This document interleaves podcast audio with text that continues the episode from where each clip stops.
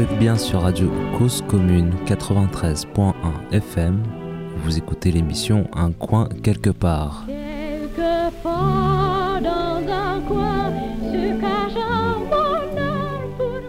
Bonjour. Dans cette euh, nouvelle émission d'un coin quelque part, nous allons retrouver certains, certaines des participantes au collectif Médiatiser l'habité qui s'est tenu euh, début juillet 2021. Vous avez pu entendre, vous pouvez réentendre sur les podcasts sur le site de la radio causecommune.fm. Euh, vous pouvez réécouter la première partie. Voici donc la deuxième.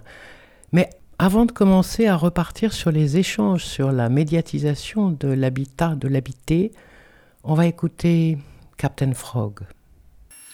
Et euh, la chanson suivante, ah oui, c'est la chanson, c'est. Euh, on peut toujours faire des grenouilles, hein, c'est un, hommage euh, à la commune. Du coup, je vais peut-être couper. ouais, c'est une chanson sur, sur, la commune, c'est les 150 ans de la commune, voilà, tout le monde le sait. Même à Roche d'Agou ancienne terre communiste après mes informateurs. Peut-être anarcho-communiste, qui est une sous-catégorie euh, intéressante.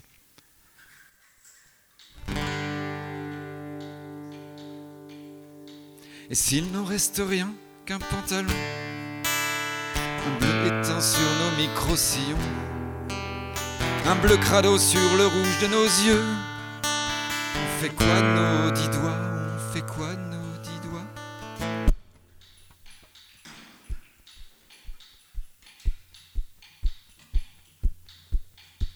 L'école buissonnière, l'école buissonnière. C'est la faute à Voltaire, à tous les mondes imaginaires qui naissent dans les classes populaires et ailleurs, et ailleurs c'est la faute à Adolphe Thiers, à tous les mondes imaginaires qu'on brûle dans les rues populaires et ailleurs.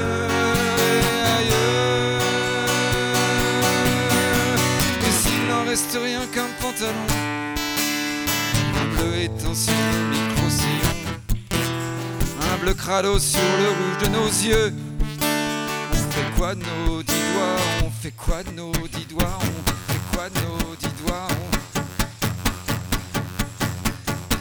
Le travail buissonnier.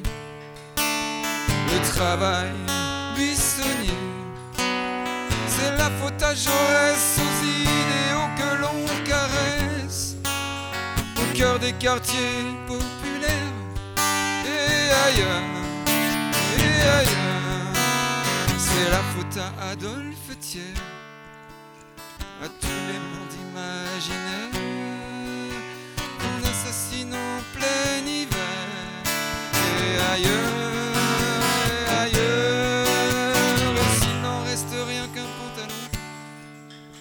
un bleu éteint sur nos micro-sillons, un bleu crado sur le rouge de nos yeux. On fait quoi nos dix doigts? On fait quoi nos dix doigts?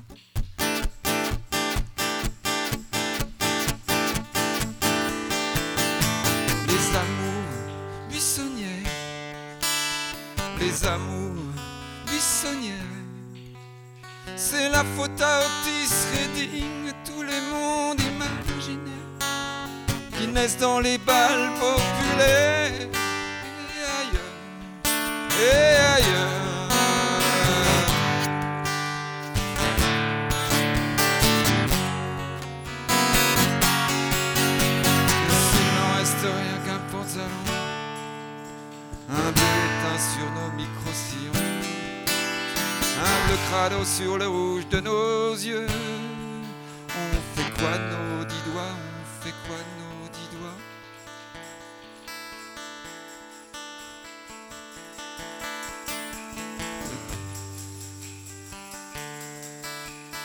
amours buissonnières, le travail buissonnière, l'école buissonnière, l'amour buissonnière, la vie.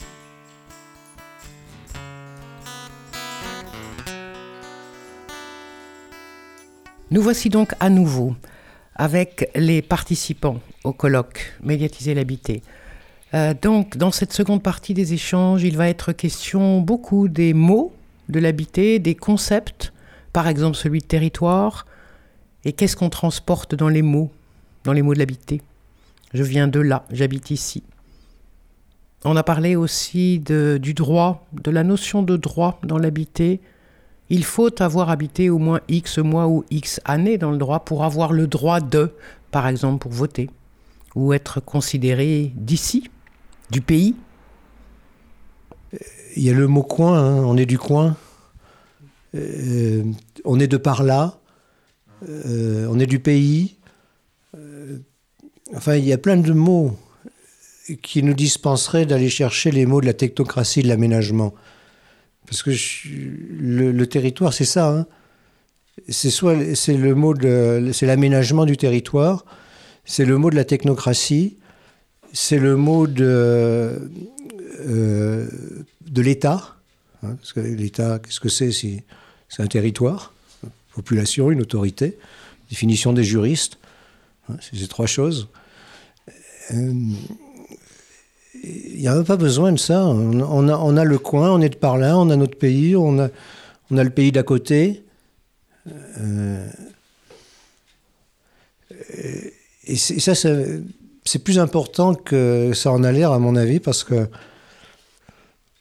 de mon point de vue, la, question de l'habiter, elle est là-dedans. Elle, est dans, le sens de, ces mots. Quand j'étais gamin, euh, on se déplaçait pas en voiture dans le, enfin dans le pays où j'étais. Quand on disait euh, de quelqu'un, il est du pays, ah non, non, non, il est, il est, il est de Bessamorel, c'est un village à 10 km. Il n'est pas du pays. Mais maintenant, c'est le territoire de la communauté de communes. Il ça n'a plus de sens. Et c'est ce que je voulais dire quand je dis euh, ne pas se laisser imposer des catégories de pensée qui ne sont pas, celles de nous, habitants. Et alors, à l'inverse, je crois que il euh, y a des mots qui échappent. Hein, donc j'en ai cité quelques-uns qui échappent à, cette pensée que dont je, pas une question de légitimité, mais j'ai pas envie, j'ai pas envie de penser avec des des mots qui me correspondent pas. Euh, donc euh, je pense que le mot habitant il peut, il est soumis à ce risque aussi dans la euh, bureaucratie, mais il est beaucoup plus vieux que ça. Je crois que c'est son avantage. C'est un très vieux mot en fait. C'est le mot qui est lié à l'habiter. Euh, il a ce privilège de l'ancienneté. Et ces mots-là me semblent beaucoup plus difficiles à, galvauder que des mots plus récents. Il me semble. Voilà, quand je pense habiter. On disait qu'est-ce qui fait qu'on habite en droit, tu disais ça, Isabelle. Euh, autrefois, toujours là où je vivais, hein, l'habitant, c'est celui qui faisait fumer la cheminée. Six mois par an. Mais tu connais ça, Christophe? Dans le Massif central, on sait tous euh, ce que c'est que l'habitant. Il fallait faire fumer six mois. Et pourquoi? Parce que si tu euh, fais fumer six mois, ça veut dire que tu es là en hiver. Si tu es là en hiver, euh, tu as le droit au bois, à la coupe de bois. C'était quelque chose d'essentiel autrefois, hein, la coupe de bois. Pas seulement pour le chauffage. Donc on avait des, des critères qui n'avaient rien de bureaucratique, rien d'étatique, qui étaient liés à la vie quotidienne et qui étaient liés aux relations avec le milieu. Donc les mots d'habiter, d'habitant, de milieu, ça c'est des mots qui échappent à la gouvernementalité. Mais les mots comme résilience, les mots comme transition, les mots comme crise, ça c'est les mots de la gouvernementalité. Euh, en fait, dans, dans, ce que tu dis, j'entends euh, voilà, la référence à un immédiat du passé, euh, en fait, qui ferait que habitants ou milieu, ça serait des, notions aussi évidentes que dire ah bah je viens de là, je viens du coin ou ou je viens de ce quartier. Et moi, le, pour moi, dès, dès qu'on Ensuite, on essaie de s'engager dans des pratiques un peu de confrontation ou euh, de conflit. Euh, je pense qu'on est amené à chercher des médiations, justement, des façons de médiatiser cette habité ou cette relation euh, immémoriale, originelle à ce qui nous entoure. Et donc, pour donner un exemple concret de pratique, euh, avec un groupe de, de, personnes, amis ou amis d'amis ou de connaissances, euh, en 2010, quand il y avait, euh, depuis euh, le fameux discours de Sarkozy à la Cité de l'Architecture, qui avait lancé le, Grand Paris, c'était multiplié. Ensuite, les grands Nantes, je sais pas, mais en tout cas Lyon, Grand Lyon, Grand Toulouse, Grand Clermont. Et donc, euh, habitants de Clermont-Ferrand, on s'était demandé, ou de l'agglomération, ou de pas très loin, on s'était demandé, bon, mais comment, euh, quelle relation politique ou, ou, vivante aussi avoir avec ces, sortes de nouvelles entités qui nous étaient pour le coup imposées. Euh, le Grand Clermont, bon, il sortait d'un peu nulle part. Il y avait la communauté de communes, mais le Grand Clermont avait une visée territoriale et politique euh, d'aménagement apparemment plus ambitieuse, en tout cas en, termes de superficie et puis de, de projection dans l'avenir. Et euh, on s'était dit, mais qu'est-ce qu'on peut faire euh, par rapport à ça? Avoir euh, quand même une curiosité pour les lieux où on vit. Et donc on avait lancé quelque chose qui s'est appelé le, le Grand Lustu Cru donc qui, dans le nom, euh, bien sûr, euh, l'expression euh, se posait en contre-pied, ironique, provocateur par rapport à, tous ces grands-là. Le grand Lustucru, voilà, nous, on va être le grand Lustucru, puisqu'il voudrait qu'on soit le Grand Clermont, qu'on soit dans le Grand Clermont, qu'on fasse partie du Grand Clermont. Nous, on dit, on est le grand Lustucru.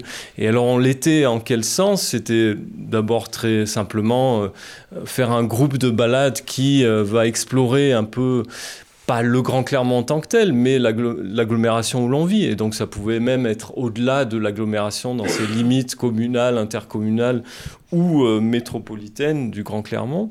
Euh, mais c'était aussi se, dire, et pour moi ça reste un peu une énigme, ça, c'est se dire le grand lustucru, comme dans la chanson qui dit euh, quel est donc dedans la plaine ce grand bruit qui vient jusqu'à nous C'est le grand lustucru qui passe, c'est le grand lustucru qui passe.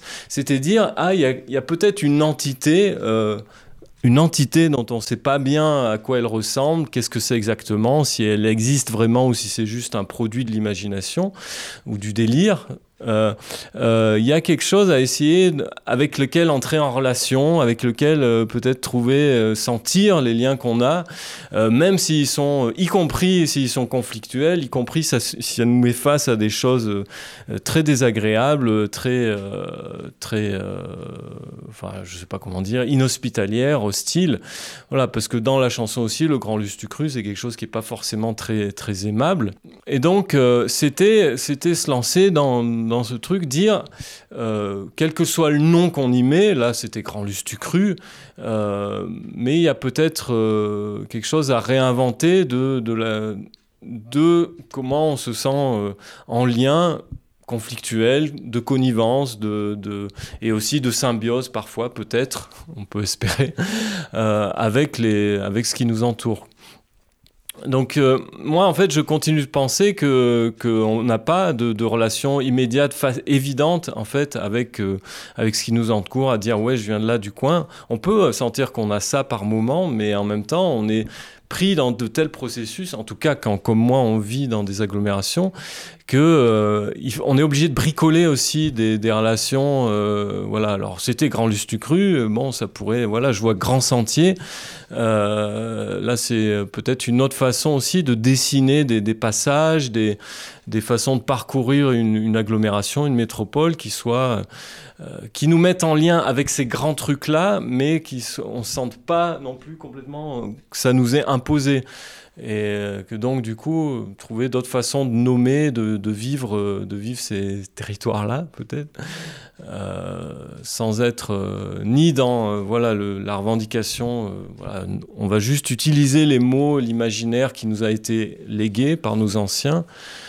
euh, ou alors on va euh, être complètement béat devant les- les- la novlangue de la métropole et, et tout ça. Quoi. C'est marrant parce que le groupe il s'est constitué justement sur l'idée que euh, il y avait, enfin, ou même contre l'idée d'une immé- immédiateté de l'habité. Euh, c'est pour ça que ça s'appelle médiatiser hein, l'habité. C'est parce que euh, on considère que il n'y a pas d'habité immédiat. Et, alors, le, la référence au passé, bon, c'était juste pour essayer de rendre concret mon propos, parce que il n'y a pas de nostalgie là-dedans. Hein, je regrette pas le, temps de la foi. Euh, en, plus- il n'a pas disparu, hein, mais je regrette pas spécialement, euh, même là où il a disparu. C'est pas la question. Je pense que euh, non, c'est le même les, sociétés paysannes, alors que j'ai eu le privilège de connaître, c'est le privilège de l'âge, mais euh, elles habitaient et elles médiatisaient leur habité comme toutes les sociétés. Et, je regrette pas la façon. Enfin, je, même, je peux être nostalgique de mon enfance, évidemment, mais euh, je ne prétends pas ériger un modèle d'habité qui serait s- qu'il faudrait euh, retrouver dans les sociétés du passé c'est pas du tout ça. Euh, oui par contre je trouve que c'est vraiment euh, important de de dire qu'on on réfléchit sur la non immédiateté de l'habité. J'ai tout à fait raison. Euh,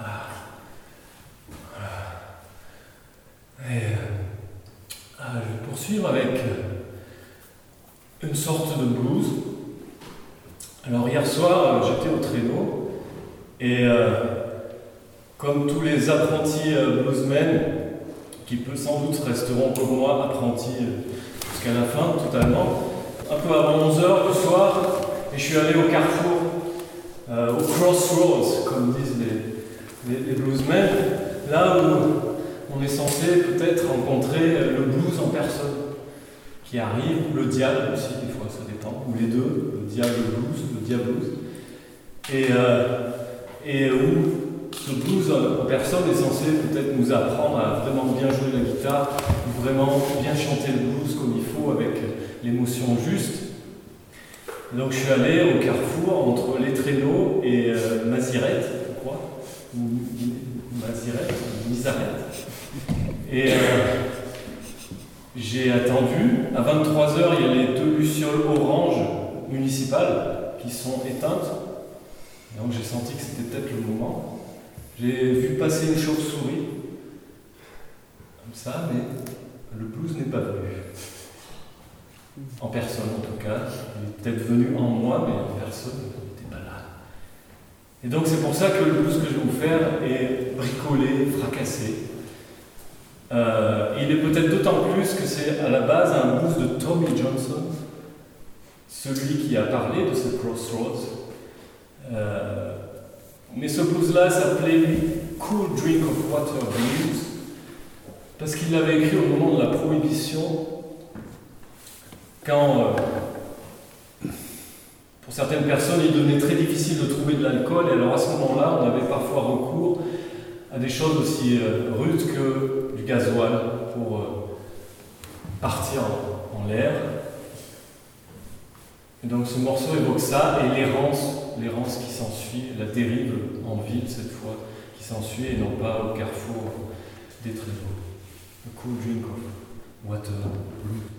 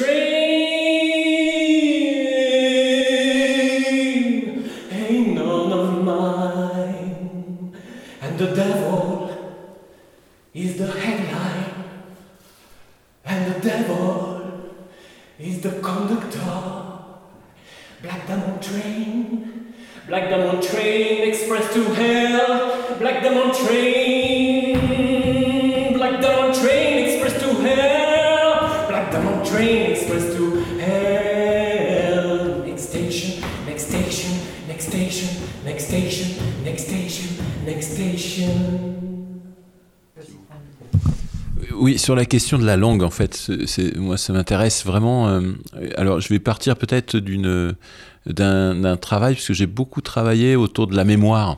euh, puisque, euh, alors, je- moi, je suis à la fois d'origine arménienne par, mon père, et puis, et puis euh, aussi de région parisienne et auvergnat depuis 95.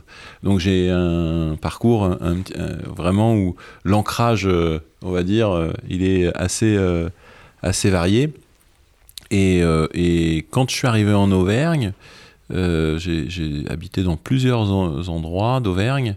Et là, dernièrement, euh, sur le village où j'habite, eh ben, j'ai un voisin qui, euh, quand j'ai discuté avec lui, euh, de mémoire de- de- de- d'homme, on va dire, ça fait depuis au moins huit générations qu'il est sur le même hameau en fait. Et la question vraiment de d'essayer de se comprendre, elle s'est vraiment posée.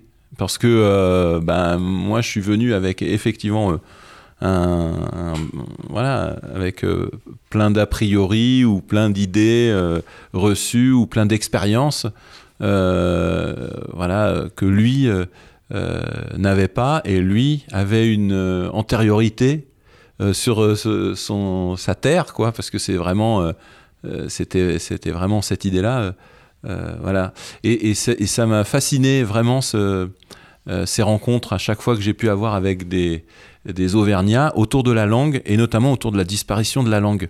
Parce qu'on parlait de, de- de- d'avoir une langue simple, Mais en fait, la langue aussi, enfin l'auvergnat en tant que langue ou les patois en tant que langue ont disparu. Et, vers chez moi, le dernier, je crois qu'il y a quelqu'un, euh, il doit avoir une quarantaine d'années, ça doit être le dernier, enfin le dernier à avoir d'abord appris le patois avant le français, quoi.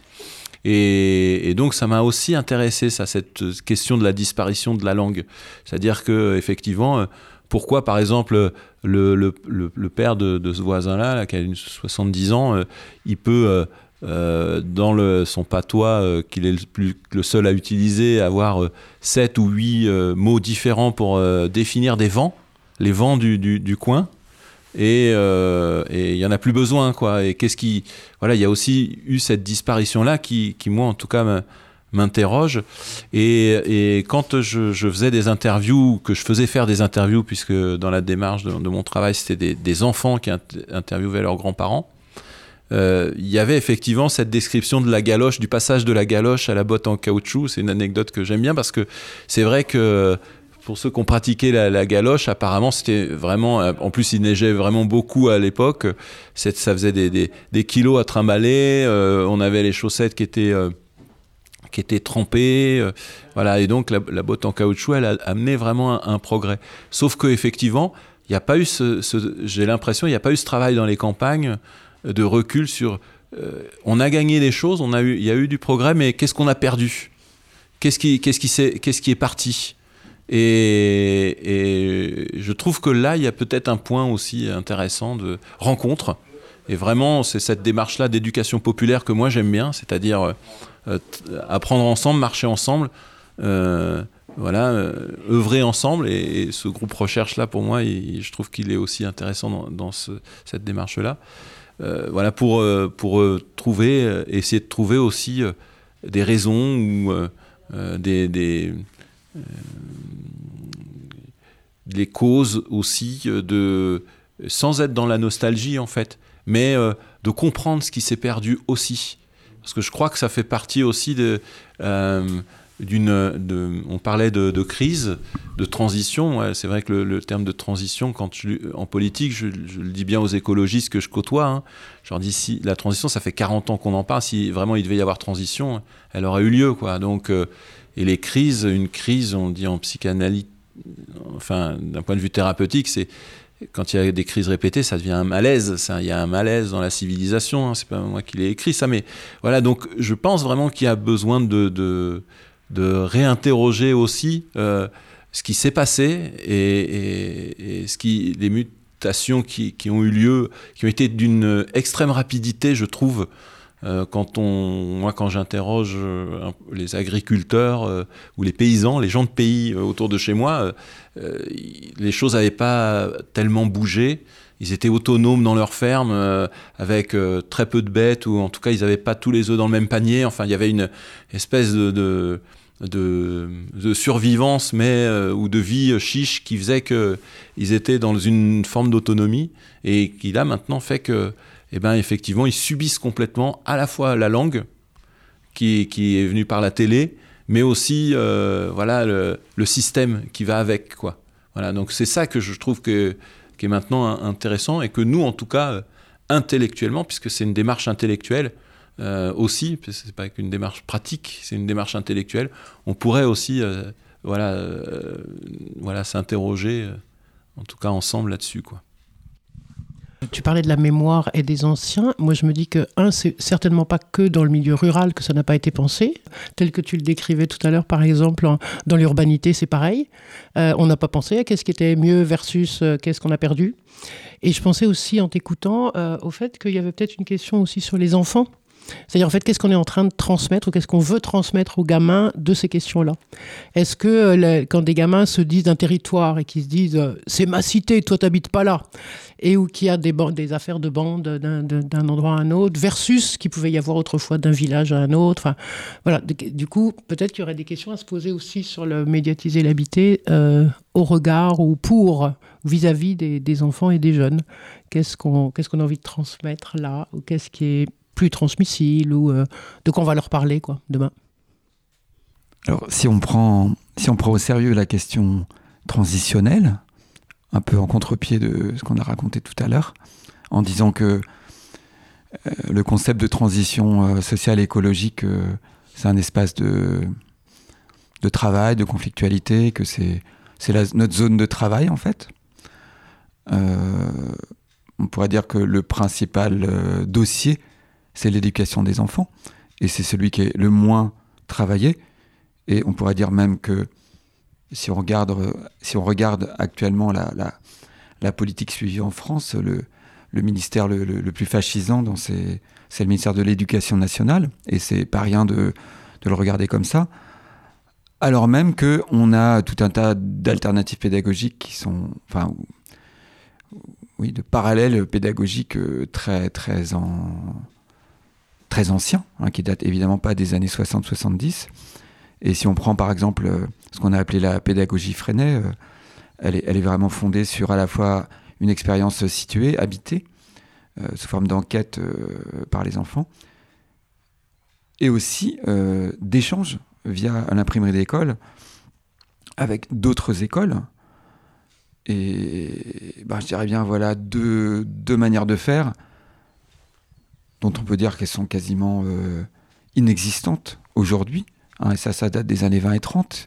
Donc on est vraiment dans quelque chose où le chantier est immense. En, réalité, si on, si on ne change pas l'éducation, le mode d'éducation des enfants, il n'y a aucune raison qu'ils se comportent euh, vraiment différemment et que ce malaise euh, dans la civilisation ou malaise dans l'éducation, en fait, euh, perdure ad vitam aeternam. Enfin, je, du coup, ce dossier-là, pour moi, il est à réinvestir puissamment. Et alors, en fait, il est réinvesti. En réalité, il y a quand même pas mal de parents, d'enfants, euh, voilà, qui, euh, qui cherchent des trucs, qui cherchent des trucs à faire, à s'échapper ou à construire des choses. Mais euh, la machinerie éducative, elle est telle qu'elle qu'elle quand même neutralise, broie, annule, empêche de cumuler des, des, initiatives et que, par exemple, beaucoup de très belles initiatives disparaissent, par exemple, et ne sont pas des produits d'exportation, ne sont pas des produits qui se diffusent, mais qui restent ultra situées. Et voilà, une fois que les quelques personnes qui étaient à la manœuvre euh, se sont elles-mêmes euh, dispersées dans le territoire, la chose n'existe plus. Et c'est vraiment très étonnant à observer, en fait. Voilà, comment finalement euh, ce champ de l'éducation, il est particulièrement en souffrance. Voilà.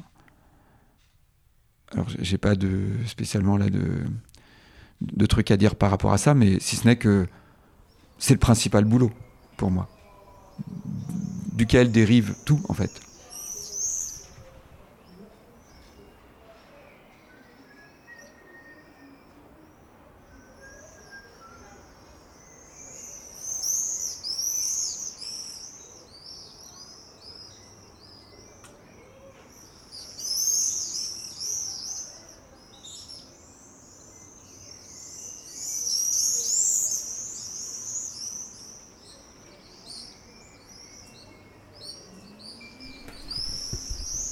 Le travail de voix et de chant de Julien Martin, vous allez l'entendre là, une façon de médiatiser ce qu'on habite d'autre que les logements et les demeures.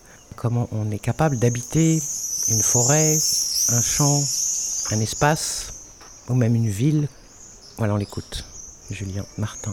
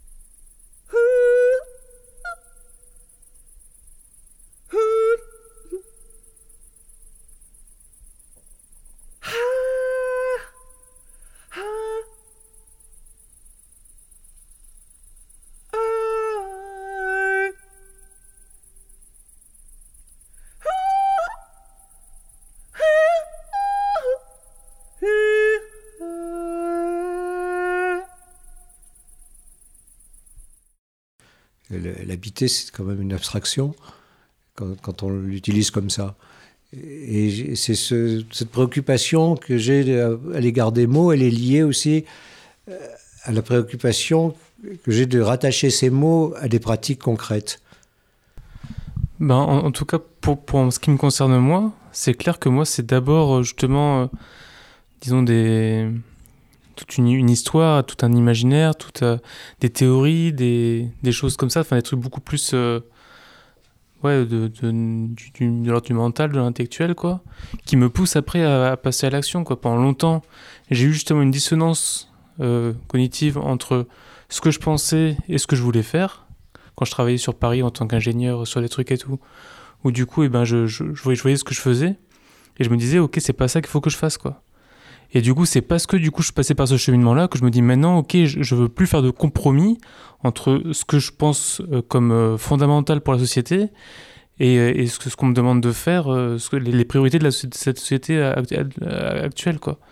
Donc c'est parce que j'ai un cheminement justement de déconstruction et de construction qui s'est fait que du coup maintenant je peux me mettre dans l'action sans sans me faire plus facilement quoi que Enfin, je, enfin voilà, quand, je, quand je regarde mon parcours, c'est ça. Et du coup, des, des, mots, c'est ça, c'est des mots abstraits, des, des mots euh, qui sont utilisés, c'est vrai, par euh, des politiques. Moi, je parle par exemple du mot résilience.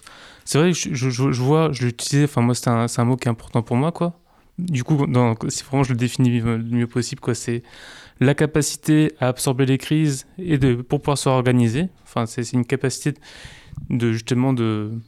Plus il y a de crise et plus euh, c'est intéressant d'être résilient pour, moi, ce que, j'aime avec ce mot de, résilience, c'est que la, résilience, ça fait depuis au, moins une vingtaine d'années que c'est beaucoup étudié par, des, laboratoires, en particulier dans les systèmes complexes, mais dans, tout ce qui est aussi euh, services écosystémiques, euh, tout, ce qui, parle de, transition. Euh, enfin, il y, a toute une littérature scientifique qui, euh, a travaillé sur ce mot de résilience. Du coup, typiquement, il y a un laboratoire en, Suède qui s'appelle le Resilience euh, euh, Stockholm Center. Et du coup, eux, ils ont établi des grands principes de la résilience abstraits qu'on peut appliquer autant justement euh, à un pays, une ville, que à, que à l'agriculture, l'éducation, ce genre de choses. C'est des grands principes abstraits. Et que du coup, eh ben c'est pour moi, j'y vois quasiment une feuille de route politique, une, comment faire pour que du coup, dans un contexte de crise, on puisse euh, s'organiser pour, euh, pour euh, être adapté à la situation. Quoi. Et du coup, dans ces grands principes-là, eh ben, il y a la diversification. Du coup, ce que je disais avec les champs, euh, on peut mettre tous les deux dans le même panier. il y a redondance fonctionnelle, il y a la gouvernance participative, il y a la décentralisation. Tout ça, c'est très politique. Quand, quand, on parle de, de, décentraliser, euh, je sais pas, par exemple l'éducation, ben, du coup, ça veut dire qu'il faut le relocaliser, il faut que du coup, que, que, les habitants, eh ben, ils reprennent eux-mêmes justement le, le, truc. Euh... Donc il y, a aussi un côté de reprise de pouvoir de, de, par, la population il y a, c'est quelque chose de très politique. Et, ce mot de résilience, c'est pour ça que je trouve si fort, c'est que non, enfin, c'est qu'il y a, voilà, pour moi, c'est une sorte de boussole, quoi, une, boussole de comment faut, faut, faut s'organiser aujourd'hui. Euh, oui, tu dis c'est une reprise du pouvoir, euh, euh, mais c'est une reprise du pouvoir par les experts dans ton centre de Stockholm, Siska. c'est ils sont en train de normaliser, de, euh, de, mettre en norme comme, comme les experts et les politiques ensemble ont l'habitude de faire, hein, enfin la technocratie en somme, hein, cette alliance d'experts et des... Alors quand je parle de politique, entendons-nous bien, hein, je parle des pros, de ceux qui sont euh, euh, aux responsabilités à échelle assez vaste, quoi, régionale, nationale mais, euh, et des professionnels surtout de la politique. Alors c'est ça, je crois que c'est une dépossession, le fait de tout mettre en, dans des cases, dans des cadres, et puis de faire... Siska, typiquement, ils font ça. T'as un, deux, trois, voilà ce que vous allez faire, et voilà comment vous allez devenir résilient et en transition. Euh, mais il y a une autre façon de voir les choses. Euh, euh, écoutons les, allons voir les habitants et on en fait partie. Donc c'est pas pas impossible. Et, voyons comment eux ils voient les choses. Et là, on commence à être surpris parce que ils ont euh, anticipé déjà la vision des experts. Enfin, ils sont plus avancés que les experts en fait, parce qu'ils ont le sens pratique pour eux.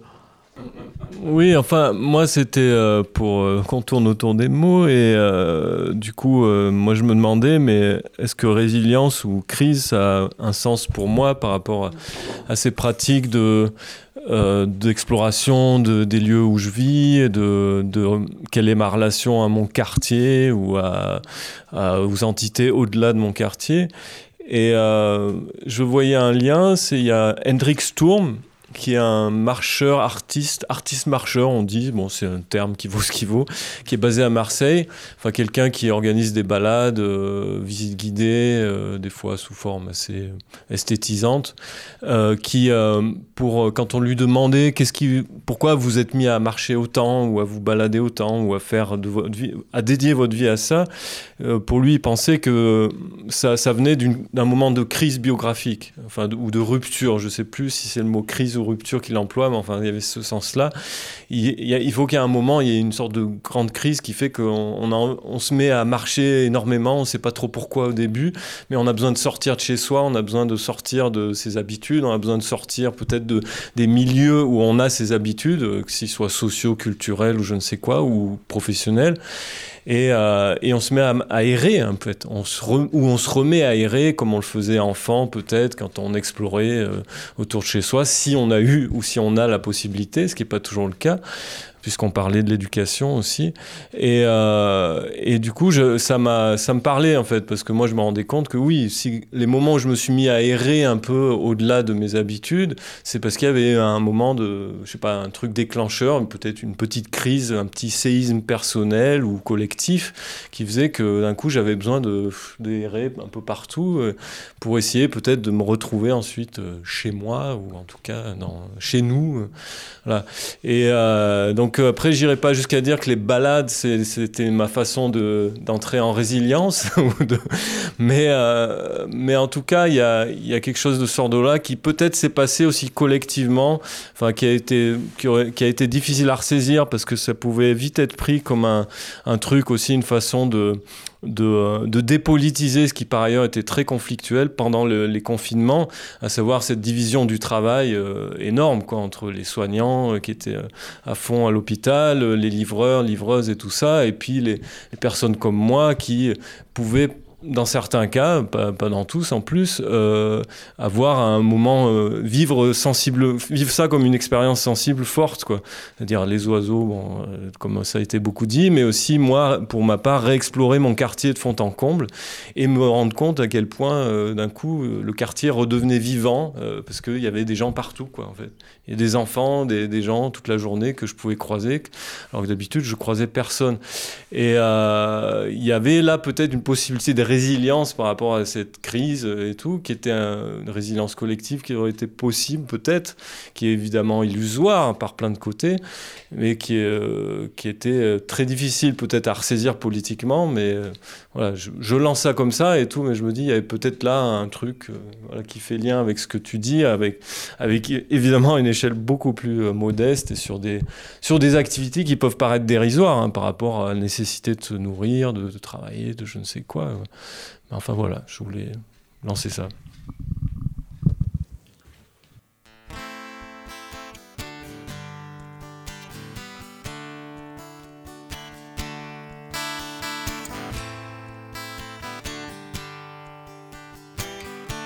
N'hésite pas à prendre de la place. hein.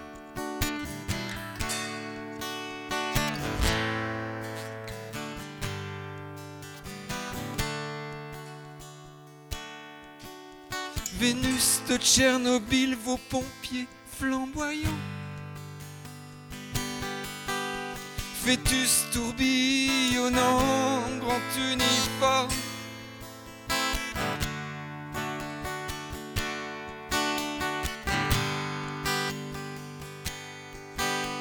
Votre compteur GG, votre fête foraine. Vos épidermes malins et vos bouteilles de lait. Vos appelés radieux. Vos appelés radieux. Vénus, Vénus, Vénus, montez dans le bus. Montez dans le Vénus, Vénus, Vénus, montez dans le bus. Vénus des Hauts Vénus des Guarani. Vénus de toutes les galaxies. Vénus, Vénus, Vénus, montez dans le bus. Montez dans le Vénus, Vénus, Vénus, montez dans le bus.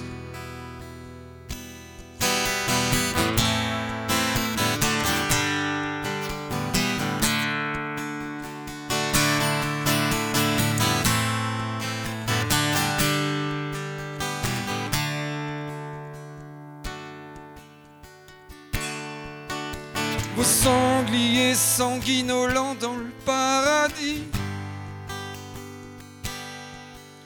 Des dosimètres, ni Dieu, ni Dieu, ni maître.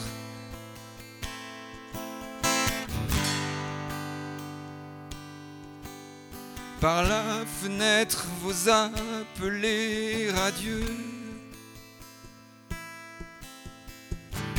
Liquidant, liquidant, liquidant, liquidant. Vos appelés radieux, vos appelés radieux.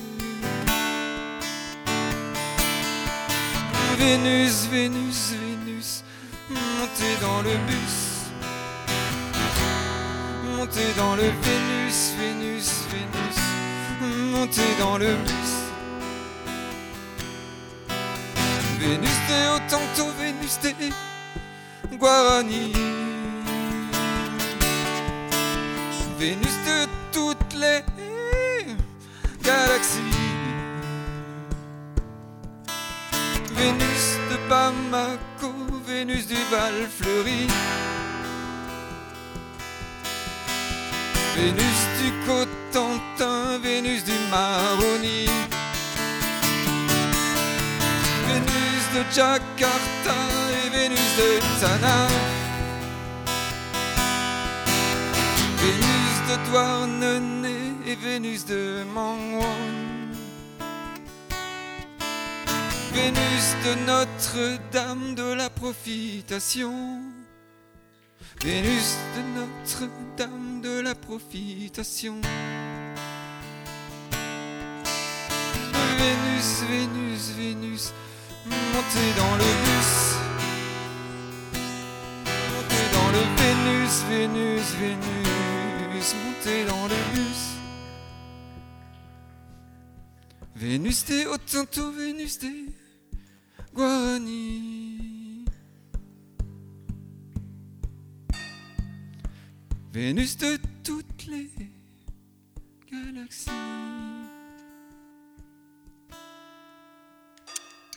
Voilà. C'était une chanson sur la résilience.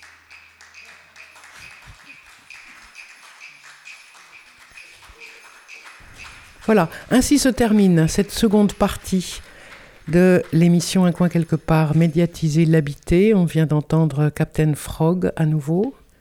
Et on se retrouve euh, prochainement sur la radio Cause Commune. À bientôt.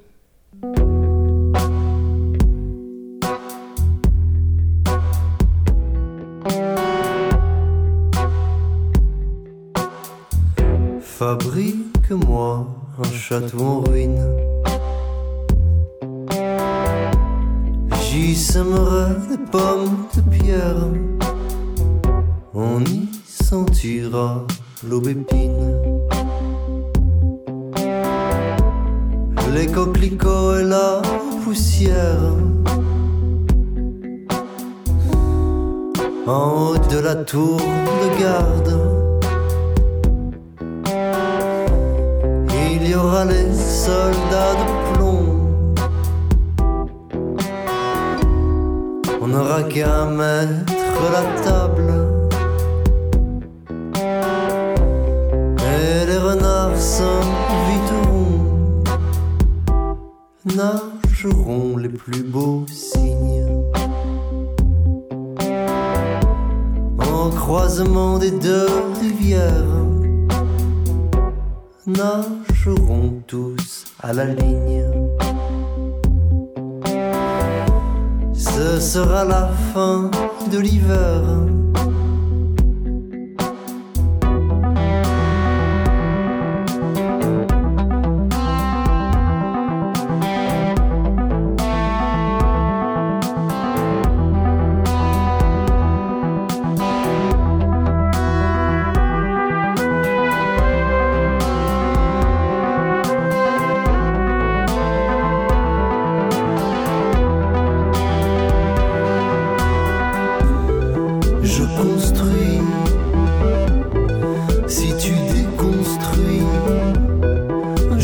Je